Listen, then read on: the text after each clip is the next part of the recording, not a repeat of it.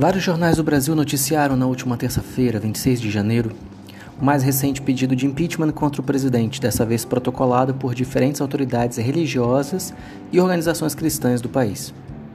O propósito desses próximos minutos é comentar algumas notícias recentes com uma lente cristã, não com uma lente eminentemente política ou qualquer outra. Dito isso, o objetivo aqui é pensar não o pedido de impeachment em si, mas a imagem que tal pedido constrói da classe religiosa cristã no Brasil e o seu papel a partir dos comentários feitos a ele. No dia imediatamente seguinte ao protocolamento desse pedido de impeachment, por exemplo, o jornalista Guilherme Fiuza, comentarista do programa Os Pingos nos Is da Jovem Pan, deu a seguinte opinião sobre esse ato conjunto de religiosos, opinião esta que transcrevo integralmente. Vamos demarcar aqui. Todos esses aí estão de costas para o Brasil ou de costas para o país, para os brasileiros, no momento em que os brasileiros, o povo, precisam de solidariedade, precisam de ajuda, né? Precisam de ações daqueles que se apresentam não são esses aí representantes de classe, religiosos, políticos e tal? Se apresentam como representantes, não é isso?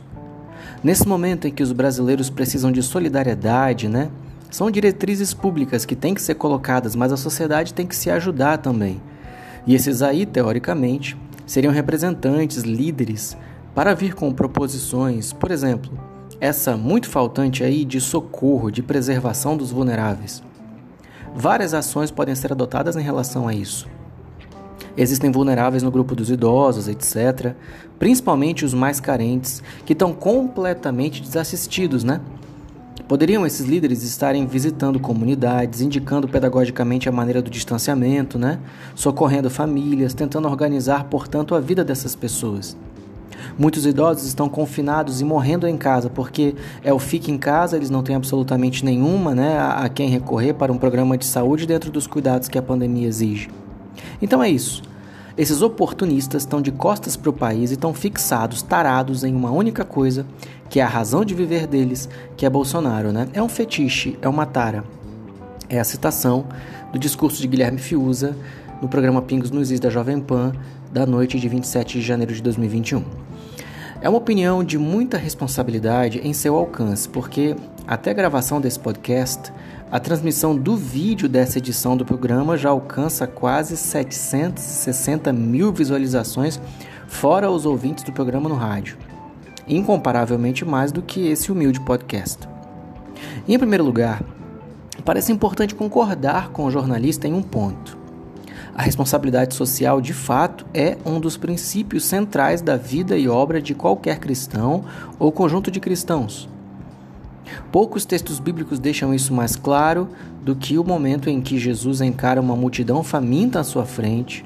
Os discípulos querem tirar o corpo fora e dizer que cada sujeito é que deveria dar o seu jeito de matar a sua fome, mas Cristo então responde aos discípulos com a célebre frase: Deem vocês mesmos de comer a eles segundo o Evangelho de Jesus em Lucas, capítulo 9, versículo 13. Isso é um ponto. Se em qualquer contexto um cristão tentar se eximir da sua responsabilidade social, sugerindo que quem deve resolver o problema da fome ou qualquer outro é o próprio indivíduo, é o Estado ou é outra entidade, o princípio de Jesus permanece: deem vocês mesmos de comer a eles. Muitos de nós cristãos parecemos confundir ou fingimos confundir muitas vezes os conceitos de culpa e de responsabilidade. Porque a culpa da fome, como questão social estrutural do Brasil, pode até não ser nossa, mas lutar contra a fome não é questão de culpa, é questão de responsabilidade. Aquela que talvez seja a citação mais referenciada do Pequeno Príncipe, por exemplo, nos lembra de que nós somos responsáveis pelo que cativamos, é responsabilidade. Se o cristão é o sujeito que diz que ama ao próximo, logo, ele deve se sentir responsável de não permitir que o seu próximo passe fome, independentemente de quem é ocupado por essa fome. Assim, se a pandemia do novo coronavírus aprofundou as dores sociais da população mais vulnerável do Brasil, de fato, os cristãos precisam se preocupar muito com isso, como pontuou o articulista. Mas é possível também perceber no discurso dele uma série de equívocos graves. Um desses equívocos se mostra quando ele sugere que o papel do cristão deveria ser se preocupar com os efeitos do problema que são os vulneráveis, e não com uma das causas do problema da vulnerabilidade, que é também a estrutura política do nosso país. Independentemente de quem ocupe o cargo e a que espectro político esse sujeito pertença, um cristão deve poder se posicionar crítica e publicamente em relação à atuação do presidente, bem como de qualquer figura política. Por diversas razões, esse discurso historicamente ultrapassado de que crente não se envolve em política é superficial e equivocado, e talvez a razão mais óbvia dele se perpetuar seja a forma delicada como a política profissional funciona no Brasil. Mas a Bíblia tem José no Egito, tem Daniel na Babilônia, tem Nicodemos, tem José de Arimateia, tem todos os juízes e os reis que exercem cargos com fortes tons políticos na Bíblia e não são reprovados automaticamente apenas em razão do seu envolvimento com a política. Por isso, diferentemente do que pensa Guilherme Fiuza, cristãos preocupados e envolvidos com os rumos da política no país não são necessariamente, como ele diz, oportunistas tarados em uma única coisa. Dizer isso é se dobrar a uma generalização muito perigosa. A imagem clássica do crente abobalhado, vaquinha de presépio, quietinho no seu canto, não representa a realidade do papel do cristão na sociedade. Cristãos não são nem podem ser alienados. Cristão tem voz e direito de usá-la em qualquer assunto. E por fim, naquilo que talvez tenha sido o tropeço mais delicado da sua opinião nesse assunto, o jornalista diz que, abre aspas, esses aí, teoricamente, seriam representantes, líderes, para vir com proposições. Por exemplo, essa muito faltante aí de socorro de preservação dos vulneráveis. Na opinião dele, os religiosos que pedem o impeachment estão fixados demais em criticar o presidente e não estão cumprindo seu papel social. É uma opinião preconceituosa e sem fundamento refletido na realidade.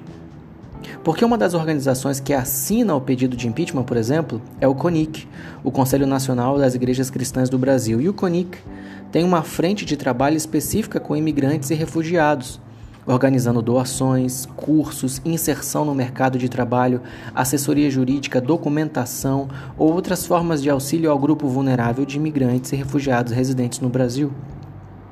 Outra organização que também assina o documento, o Coletivo Abrigo de Porto Alegre, tem projetos sociais na área de educação, de superação dos desafios da violência e do tráfico e ocupação dos espaços públicos da cidade com aulas, oficinas e formações gratuitas.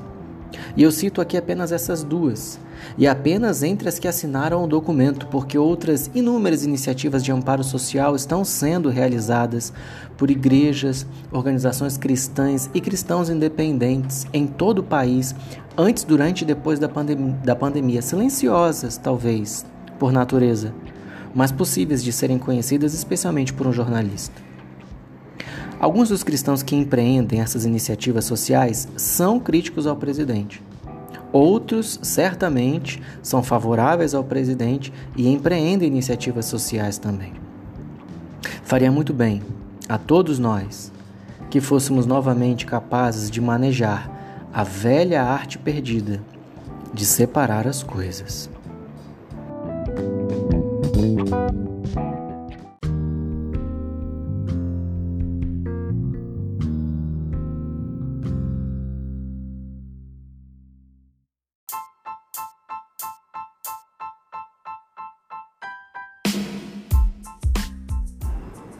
E voltamos semana que vem, arrastando para cima alguma coisa aqui de baixo. Novela da Record, talvez, ou nunca. Até!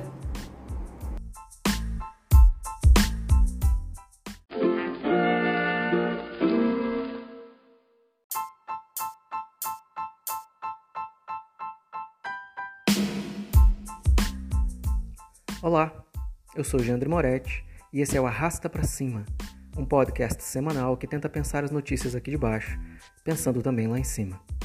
Bem-vindo ao episódio 3 da primeira temporada.